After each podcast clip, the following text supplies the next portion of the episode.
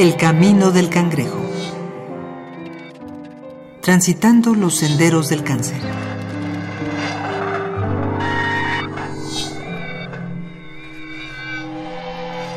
De todos los peligros latentes, se siente como el más cercano. Se le teme por su aparente mortalidad infranqueable. Y quizá porque su objetivo es la mitad de la población. Se le atribuye una personalidad maligna, cuya mano extendida sobre la población femenina parece una sentencia hacia el género. Doctor Gabriel Minauro. En la mujer, eh, hoy es el cáncer más frecuente y además el que más mortalidad tiene. La causa más importante de muerte en México por cáncer es precisamente el cáncer de mama, y esto se equipara a buena parte de las estadísticas en el mundo.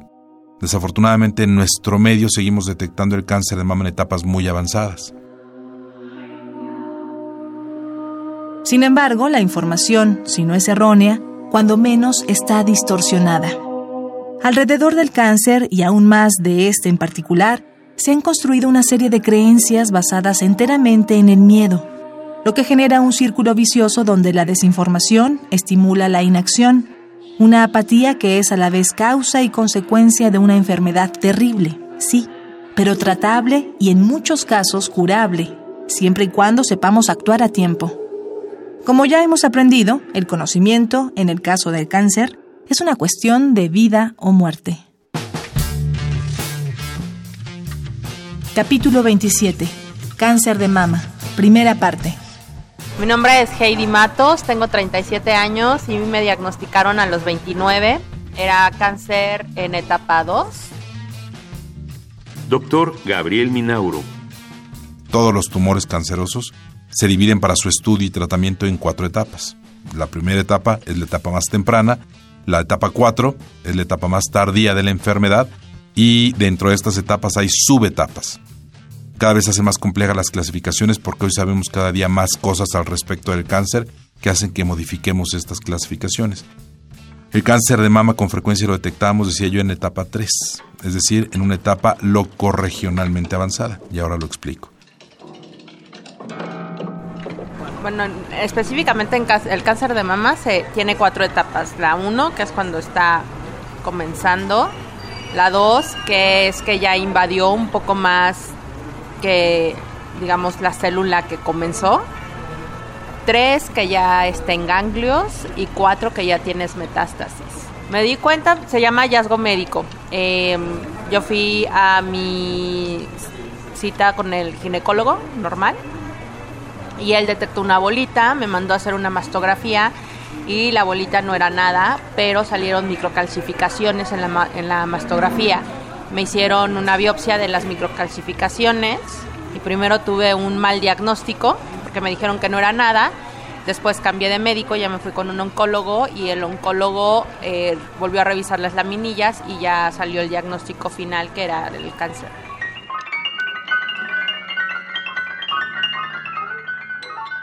Es necesario vencer el miedo y evitar el pánico. Todas las campañas de prevención de cáncer de mama están de acuerdo en la autoexploración como una práctica necesaria. Los expertos recomiendan seguir estos cinco pasos para una correcta autoexploración mamaria. 1. Párate frente a un espejo con los hombros rectos y los brazos junto a la cadera y mírate las mamas. Si notas formación de hoyuelos, arrugas o bultos en la piel, cambio en la posición de un pezón, enrojecimiento, dolor, sarpullido o inflamación, informa a tu médico. 2. Levanta los brazos y observa en busca de las mismas alteraciones mencionadas. 3. Al estar frente al espejo, mira con cuidado en búsqueda de algún líquido que salga de uno o ambos pezones. Este puede ser transparente, lechoso, amarillento o incluso sangre. 4. Acuéstate y palpa tus mamas con las manos invertidas, es decir, la mano derecha para la mama izquierda y viceversa. Utiliza un tacto pausado y firme con los dedos de las manos rectos y juntos, y haz un movimiento de pequeños círculos. Asegúrate de recorrer todo el tejido mamario. 5. Ponte de pie y levanta la mano con la que no estés haciendo la inspección y repite el paso 4.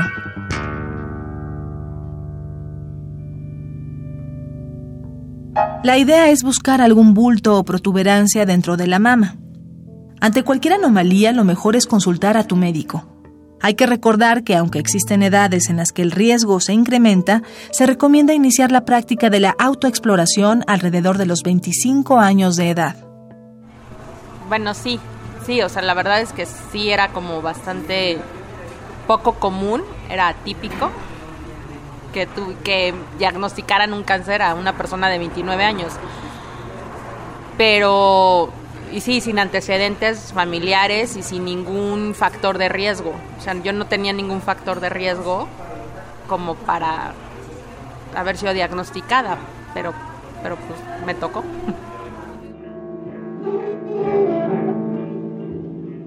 Aun cuando la autoexploración ha demostrado ser un método eficiente, no resulta más confiable o eficiente que un análisis clínico y de ninguna manera debe suplantarlo, por lo que los exámenes médicos también deben realizarse con periodicidad.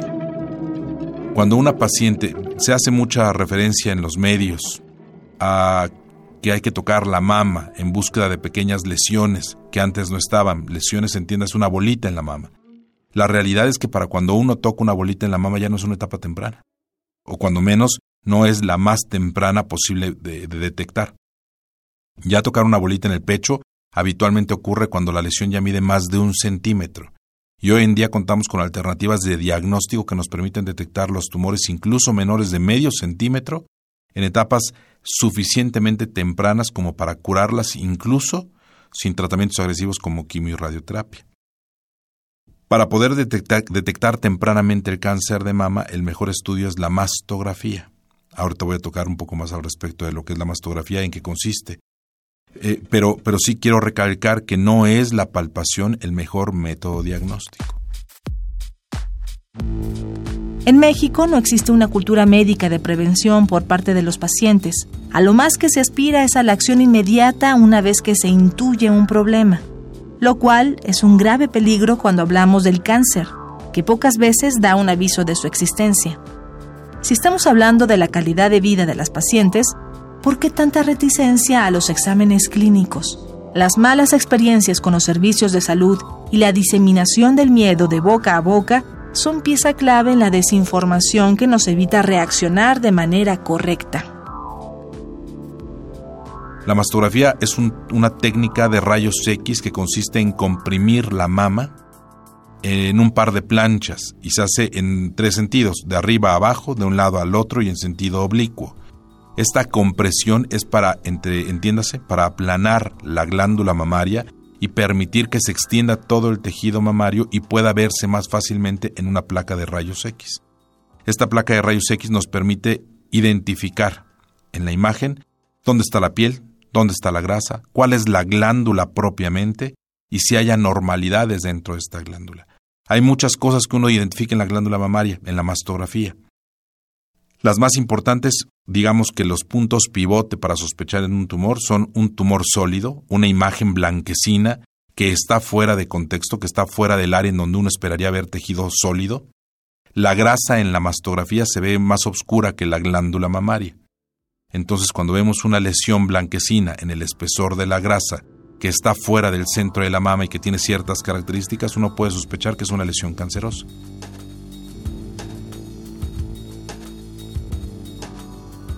primero, el primer diagnóstico, cuando me dijeron que no tenía nada, pues evidentemente yo estaba feliz porque no tenía nada.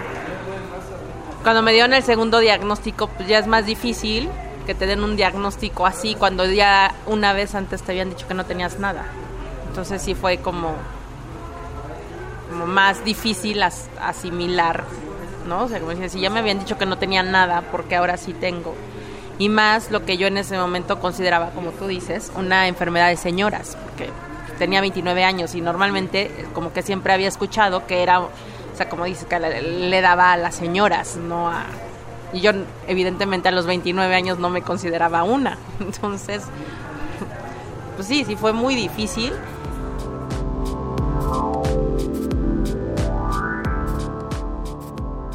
en cáncer de mama. Decía yo, una mujer que tiene 40 años y que decide hacerse una mastografía.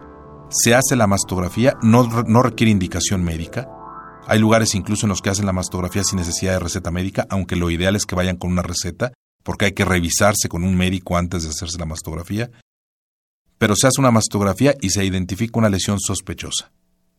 Decía, hay muchos tipos de lesiones sospechosas. Lo importante es que el radiólogo o el ginecólogo o el oncólogo o el médico que está a cargo de la paciente detecta una lesión sospechosa pero muy pequeña. Para confirmar si es una lesión cancerosa hay técnicas muy sofisticadas para quitar nada más el tejido sospechoso.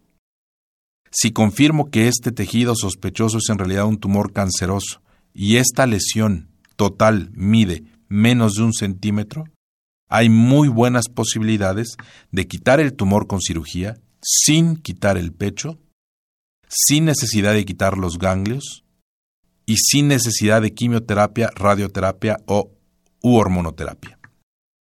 No es la regla. Estoy diciendo que sí es factible curar los tumores cancerosos en etapas muy tempranas sin necesidad de dar otros tratamientos eh, eh, agresivos, siempre y cuando se detecte muy tempranamente. Esa es la enorme ventaja.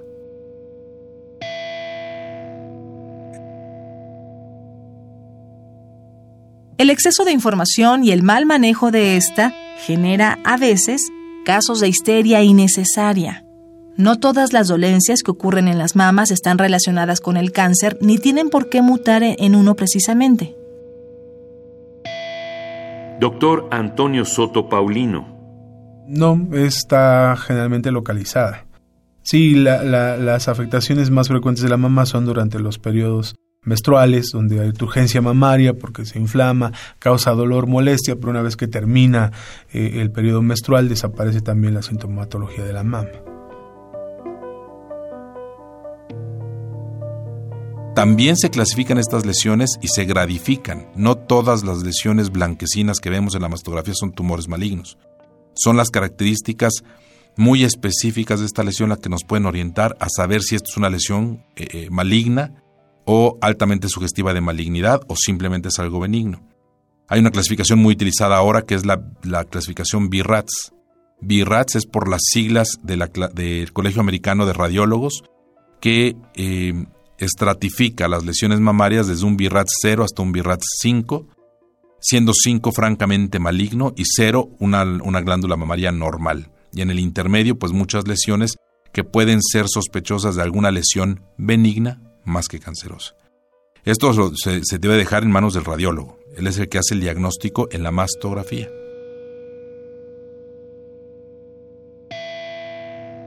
¿Qué pasa cuando hay cáncer? Como es una glándula, tiene actividad celular. Si la actividad celular no se detiene, sigue la actividad celular, sigue la reproducción celular, y entonces eso es lo que se va a convertir en el famoso cáncer de la glándula mamaria. Y eso es lo que va después a pasarse a los demás tejidos de la parte de la mama, que es lo que nos va a dar los datos de deformidad de la región, cambios de coloración, hundimientos, ¿no? Y a veces da secreción con secreción sanguínea, sanguinolenta y este y deformidad y que se va hacia la región axilar. Con mucha frecuencia cuando me ha tocado hablar al respecto me preguntan que cuáles son los síntomas que uno puede esperar para decir que uno puede tener un tumor canceroso, en especial un cáncer de mama. Para cuando uno detecta clínicamente el cáncer de mama es porque ya se toca una bolita en el pecho. Esta no causa dolor, no genera molestias, no hay ardor, no hay comezón, simplemente se toca un abultamiento más firme que el resto del tejido mamario por debajo de la piel y puede tener diversos tamaños. Decía yo que para detectarlo tiene que ser un tumor cuando menos de un centímetro, en mamas pequeñas. En mamas grandes la lesión tiene que ser mayor para poderlo detectar y en etapas más avanzadas de la enfermedad uno puede tocar esos mismos abultamientos en la axila del mismo lado donde está el tumor, es decir, en la zona donde se encuentran los ganglios más, más cercanos a la mama. Para cuando uno toca ya ganglios en la, en la axila ya es una etapa cuando menos tres.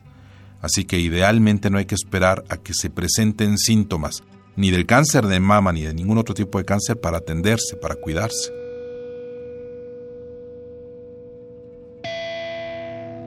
Los factores de riesgo más importantes para cáncer de mama, ya habíamos comentado uno, que es la edad, el tener más de 40 años, en especial mujeres entre 50 y 55 años.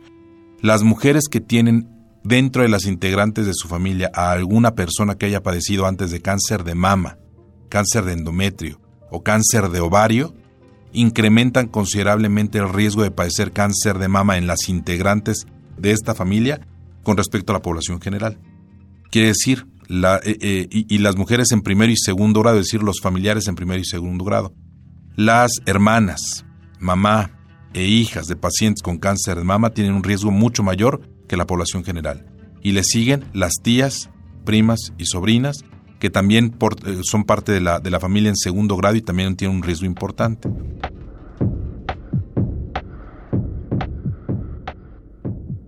A lo largo de esta serie hemos revisado los hábitos de prevención para evitar el desarrollo del cáncer. Del mismo modo, se ha dicho más de una vez que estos hábitos no son definitivos y que la enfermedad es una mezcla de diversos factores que pocas veces se puede prever. Ya que hemos hablado sobre los estudios preliminares del cáncer de mama, en el próximo capítulo nos enfocaremos en el diagnóstico y los tratamientos.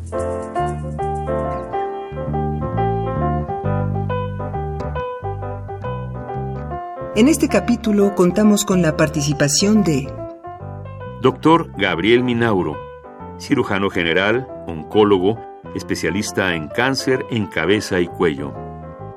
Doctor Antonio Soto Paulino, médico cirujano, coordinador de enseñanza del Departamento de Anatomía de la Facultad de Medicina de la UNAM. Y el testimonio de Heidi Matos. El Camino del Cangrejo es una producción original de Radio UNAM. Voz María Sandoval. Guión Mario Conde.